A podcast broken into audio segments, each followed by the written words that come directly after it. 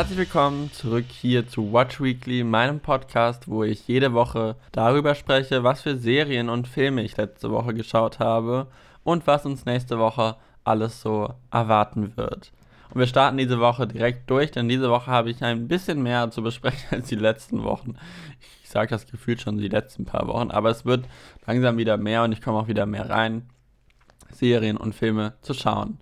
Fangen wir erstmal an mit den Inhalten, die ich gestreamt habe diese Woche. Und dazu gehört die sechste Staffel von Younger.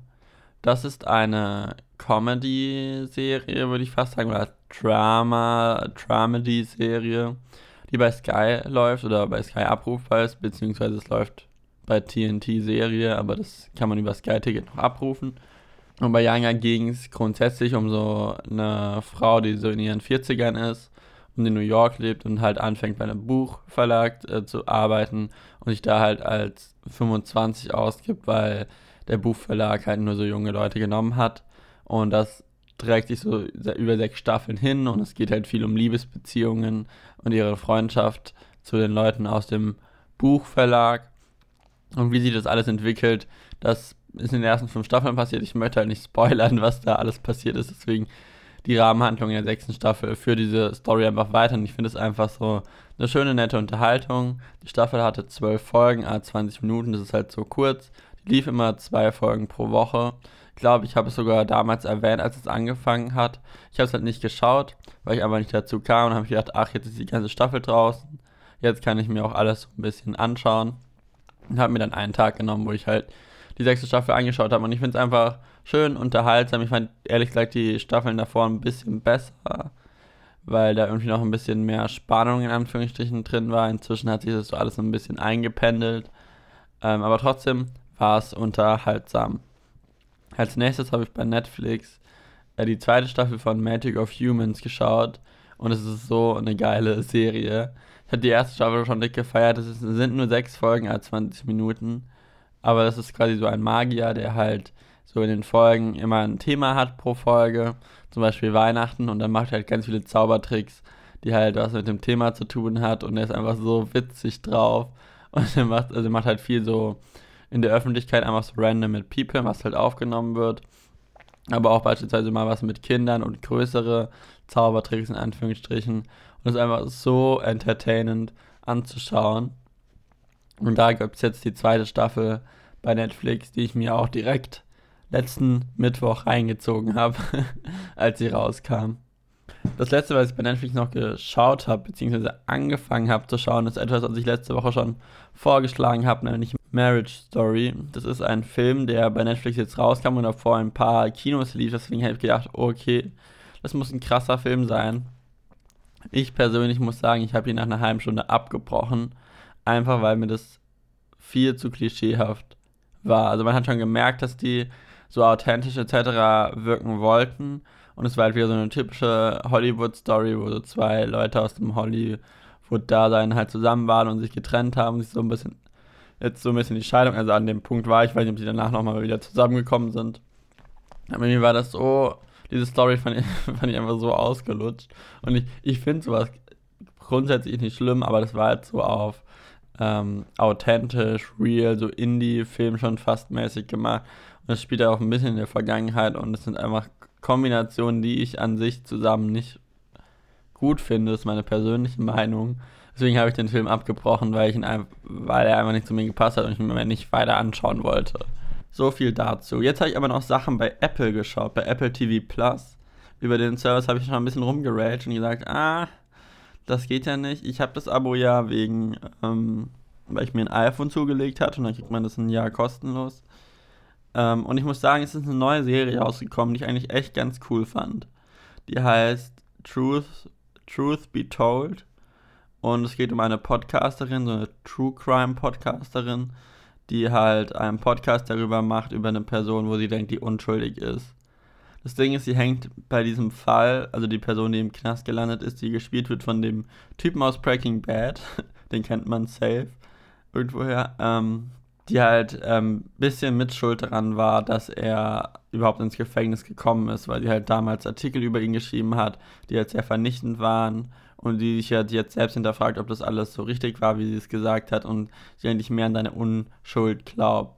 Und dann ist natürlich die Frage, wer hat den, das Verbrechen wirklich gemacht, wenn er es nicht war. Und das probiert sie halt so ein bisschen aufzuarbeiten im Rahmen ihres Podcasts und das nimmt halt auch ihr Privatleben ein. Das ist alles fiktiv, glaube ich. Also es ist nicht nach einer wahren Begebenheit, aber ich bin mir nicht sicher. Ähm, aber im Podcast, also in der Serie selbst ist es halt ein True Crime Podcast. Und ich selbst höre gerne True Crime Podcasts. Deswegen fand ich das sehr amüsant und ich fand es ich fand das super entertainend. Es gibt erst die ersten drei Folgen, das ist ja der neue Apple-Style und dann läuft wöchentlich immer eine neue Folge. Ich bin gespannt, wie die ersten, ich glaube es sind acht Folgen insgesamt, dann in sich schlüssig sind, ob das gut ist, etc. Und ich werde mich nochmal melden, wenn alle Folgen gelaufen sind. Wovon aber alle Folgen gelaufen sind, ist von dem Apple Original C, welches ich, also es soll jetzt eigentlich von allen Originals, die am Anfang gestartet sind, alle Folgen draußen sein. Aber ich habe mir da ja nur C angeschaut und Dickinson, wo schon alles draußen war.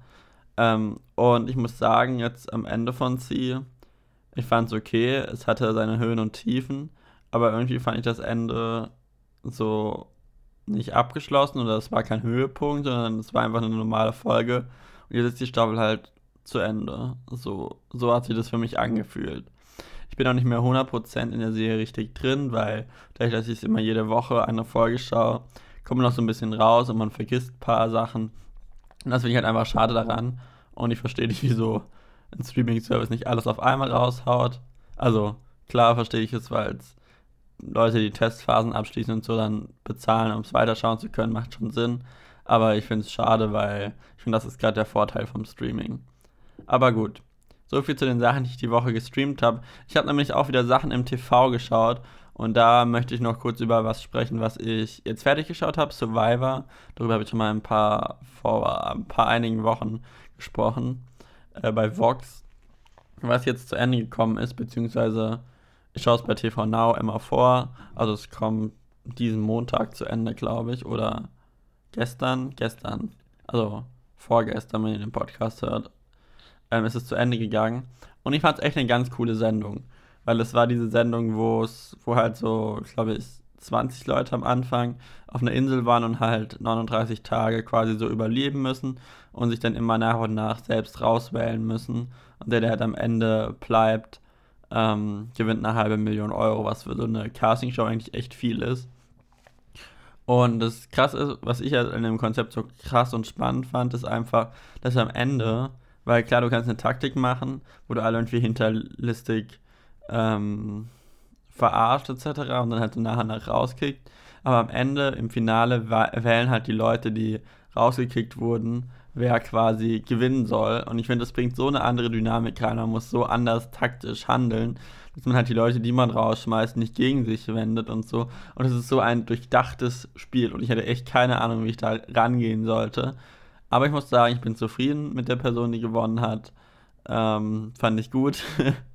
und ich kann es nur empfehlen. Ich finde es super interessant. Jeder, der, also in Amerika ist die Sendung, glaube ich, richtig beliebt.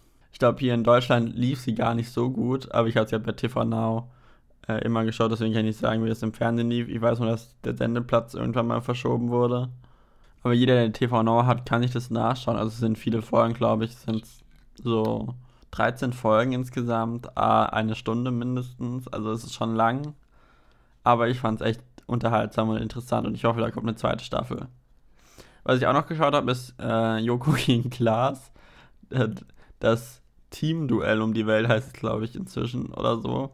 Diese Kultsendung, die Folgen schaue ich mir halt immer irgendwie an, weil es halt irgendwo entertainend ist. Wo sie halt Promis quasi äh, um die Welt schicken, um Aufgaben zu lösen, die einfach nur krass sind.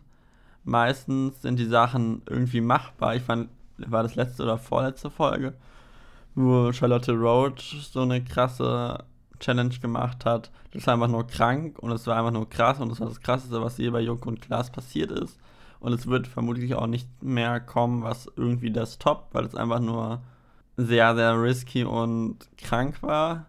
Aber trotzdem, ich finde es immer unterhaltsam, die Einspieler, also wo man halt sieht, wie die Promis in Anführungsstrichen ähm, um die Welt reisen, um ihre Aufgabe zu machen. Die sind immer cool gemacht und die schaue ich mir super gerne an. Es gibt dann auch im Studio quasi immer so Studiospiele, wo die was machen, die finde ich jetzt weniger interessant, aber die Einspieler sind immer ziemlich cool, die kann man glaube ich auch immer auf YouTube anschauen. Und ich finde das Sendungskonzept irgendwie cool, auch wenn es irgendwie immer nur um so einen Punkt geht, wo ich mir denke, okay, wow, das, dafür lohnt sich nicht, aber okay, ist halt eine Sendung. Ja, das war's mit den Sachen, die ich im TV geschaut habe. Jetzt habe ich noch einen Film geschaut, den ich mir bei Apple gekauft habe, weil Apple hat im Dezember immer so äh, einen Adventskalender in Anführungsstrichen, wo, äh, wo sie halt jeden Tag einen Film oder eine Filmreihe günstiger anbieten. Und da gab es äh, Spider-Man Into the Spider-Verse als Film und den habe ich mir gekauft. Vorab, ich bin kein großer Spider-Man-Fan und ich war jetzt nie so, oh mein Gott, ich muss die ganzen Spider-Man-Filme schauen, bla bla bla. Marvel prinzipiell bin ich ziemlich raus eigentlich. Aber Spider-Man Into the Spider-Verse wollte ich mir unbedingt mal anschauen, weil als er damals rauskam, super viele gute Reviews bekommen hat. Beziehungsweise halt viele Leute gesagt haben, wow, krass, dieser Zeichentrickstil bzw. Animationsstil ist einfach nur krass gut und wie sie damit spielen und wie gut es umgesetzt ist, also dass der Film einfach krass gut aussieht. Und mich persönlich interessiert sowas immer super stark. Deswegen habe ich mir den Film angeschaut in 4K auf meinem 4K-Bildschirm, weil ich es einfach genießen musste, wenn schon Leute sagen. Und ich muss sagen, es war wirklich cool. Also klar, also die Story ist ein Spider-Man-Film und es ist halt so ein Superheldenfilm. Aber die Stories, finde ich, sind halt immer ein bisschen übertrieben, aber halt trotzdem unterhaltsam. Und ich war so geflasht, dass ähm, Gronk, der YouTuber, ähm, einfach eine Synchro-Stimme hatte. Und das hat mich so getriggert die ganze Zeit, aber okay. Es war trotzdem cool. Ähm, und wie gesagt, alles, was diesen Animationszeichentrick-Stil angeht, die haben so krass gute Sachen gemacht und die haben so krass gut damit gespielt, was einfach nur so, da hat man richtig gemerkt, dass es gut war, dass sie das quasi in dem Stil gemacht haben, weil die dadurch halt viel einbringen konnten, was du sonst nicht einbringen kannst. Deswegen kann ich nur empfehlen, ist glaube ich auch für Kinder geeignet, aber gut. Ähm, war ein schöner Film. Was ich aber noch besser fand diese Woche, in jetzt der Empfehlung der Woche, ähm, ist ein Apple TV Plus Film. Und ich muss sagen, wow, der hat mich gecatcht. Der Film heißt Hala und es geht um eine junge Teenagerin in Amerika, die halt muslimisch ist, aber jetzt so langsam anfängt. Also sie wirkt nicht so krass religiös, aber sie steht halt schon hinter ihrer Religion, weil ihre Familie auch dahinter steht. Ähm, aber die hat jetzt so langsam sich so selbst kennenlernt und ihre eigenen Bedürfnisse und sich auch in den ersten Jungen verliebt, was ja da immer so ein bisschen problematisch ist. Und dieser Film zeigt eigentlich so unglaublich gut, wie die Kulturen aufeinander prallen. Also ich kann jetzt nicht sagen, wie krass äh, der muslimische Teil ähm, dargestellt wird und dem entspricht, wie es wirklich ist, weil ich selbst keine Erfahrung damit habe persönlich. Aber ich glaube, es hat trotzdem Probleme aufgezeigt, die diese Kultur hat, beziehungsweise die Vorteile dieser Kultur. Und es geht halt viel darum, wie sie sich entwickeln. Es geht halt auch viel um ihre Familie, die, wo der Vater am Anfang echt sympathisch wirkt und dann sich komplett dreht und man sich nur denkt, so, Alter, was geht da ab? Von Zwangsheirat, die auch die Eltern erlebt haben, was sie jetzt quasi bei ihrem Kind auch langsam machen wollen. Ist alles irgendwie ein bisschen dabei und das Schöne an dem Film ist auch, dass sie ähm, sehr into Gedichte schreiben und sowas ist und halt man oft Sequenzen hat, wo sie halt so poetisch Dinge sagt, die jetzt nicht irgendwie so klischeehaft, so, oh mein Gott, cringe wirken, sondern die wirken halt authentisch. Der ganze Film wirkt prinzipiell ziemlich authentisch, was ich ziemlich cool finde. Also der ganze Look vom Film ist auch so. Ich muss sagen, es hat mich, mich hat's die ganze Zeit an Scum erinnert, die vierte Staffel, wo es halt auch um muslimisches Mädchen ging. Vom Inhalt her ist es komplett unterschiedlich und die Charaktere sind auch total unterschiedlich, aber irgendwie vom Setting, von der Art, wie die Sachen dargestellt wurden, hat mich das super daran erinnert. Der Film geht eineinhalb Stunden, gibt es bei Apple TV Plus. Ich muss sagen, das ist wirklich halal. Truth Be Told und Dickinson sind drei gute Sachen, die bei Apple TV Plus laufen. Also ich kann sie nur empfehlen. Und das war's mit der Empfehlung der Woche. Was erwartet uns nächste Woche? Und da habe ich bei Netflix mal ein bisschen mehr jetzt wieder gefunden, zum Glück. Ich musste auch ein bisschen suchen. Also ich weiß nicht, was momentan los ist. Ich habe das Gefühl, die wollen nichts Großartiges releasen, aber am Ende Dezember kommen noch Sachen, das weiß ich, das weiß ich, ich mir anschauen will. Äh, was als erstes bei Netflix kommt, jetzt am 13.12. ist Six Underground. mit Michael Bay, so ein Actionfilm. Eigentlich nicht so meine Zielgruppe, aber vielleicht schaue ich mir doch an. Mit Freunden oder so. Worauf ich mich aber persönlich ziemlich freue, ist ähm, eine Dokumentationsserie. Die heißt Downed F with Cats. Die Jagd nach einem Internetkiller. Und ich habe den Trailer angeschaut. Und ich muss ehrlich sagen, ich bin ein bisschen confused von dieser Dokumentation. Es geht halt um Leute, die Katzen im Internet getötet haben. Anscheinend. Und ich habe lange überlegt, ob das jetzt eine Mockumentary werden soll, wie American Vandal, was super witzig war, oder ob sie das ernst meinen. Und ich kann es aber nicht auseinanderhalten und ich will darüber nicht judgen, weil wenn ich nachher sage, oh, was eine Mockumentary, aber es ist alles wahr, dann denke ich mir nur so, oh Gott, wieso habe ich das gesagt? Und andersherum wäre es halt auch ein bisschen blöd. Deswegen, ich werde es mir einfach anschauen, wenn es am 18.12. rauskommt und dann werden sie es wahrscheinlich auch auflösen. Ich schätze mal, das ist echt und ich bilde mir da irgendwas ein. Ähm, aber es ich mag einfach so Dokus. So Dokus sind immer super bei Netflix. Immer sehr spannend und der Trailer war auch schon sehr intens. Deswegen bin ich sehr gespannt darauf. Was auch rauskommt am 18.12. ist eine Netflix-Serie, die heißt Soundtrack, wo es so um Liebescouple in der Musikindustrie geht. Ich schaue mal, ob das so, so super klischeehaft wird, wie schon Marriage Story.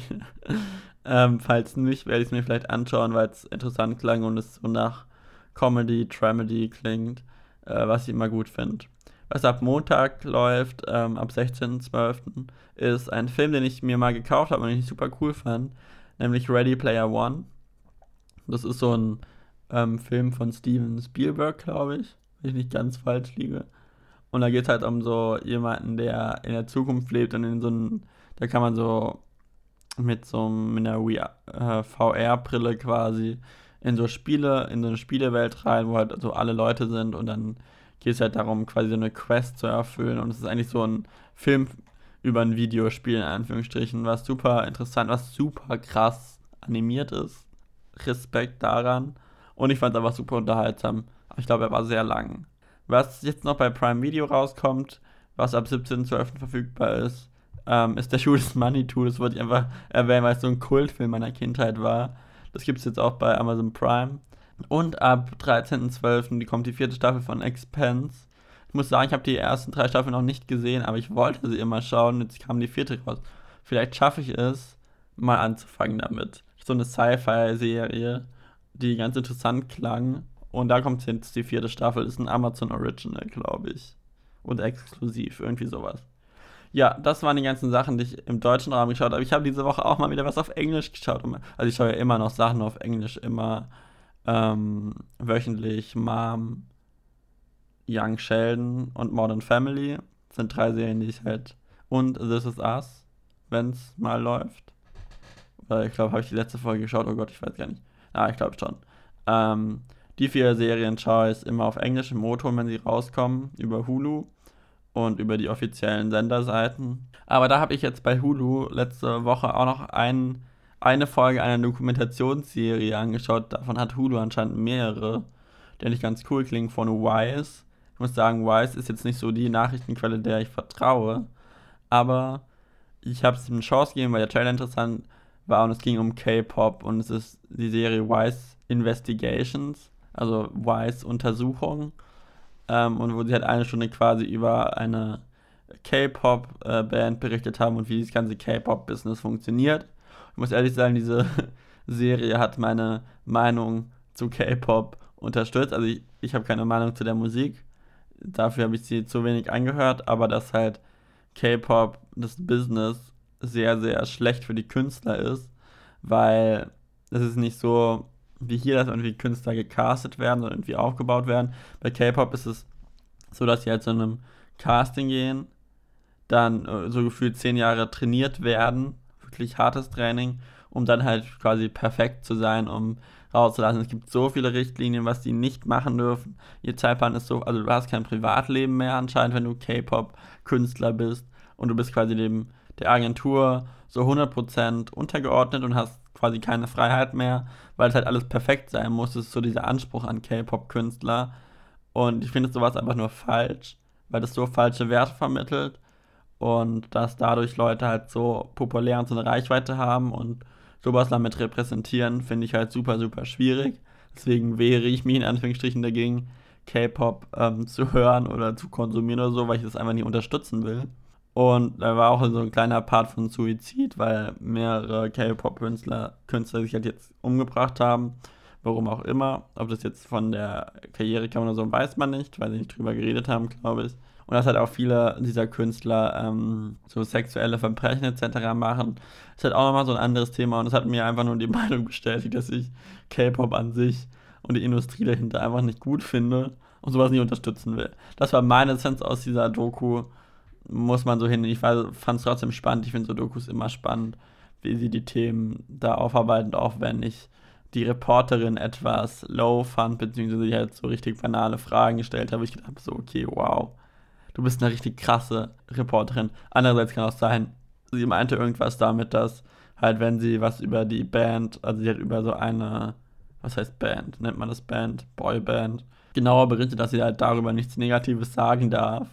Und sie müssen es halt denen immer vorher schicken, um es abzusegnen.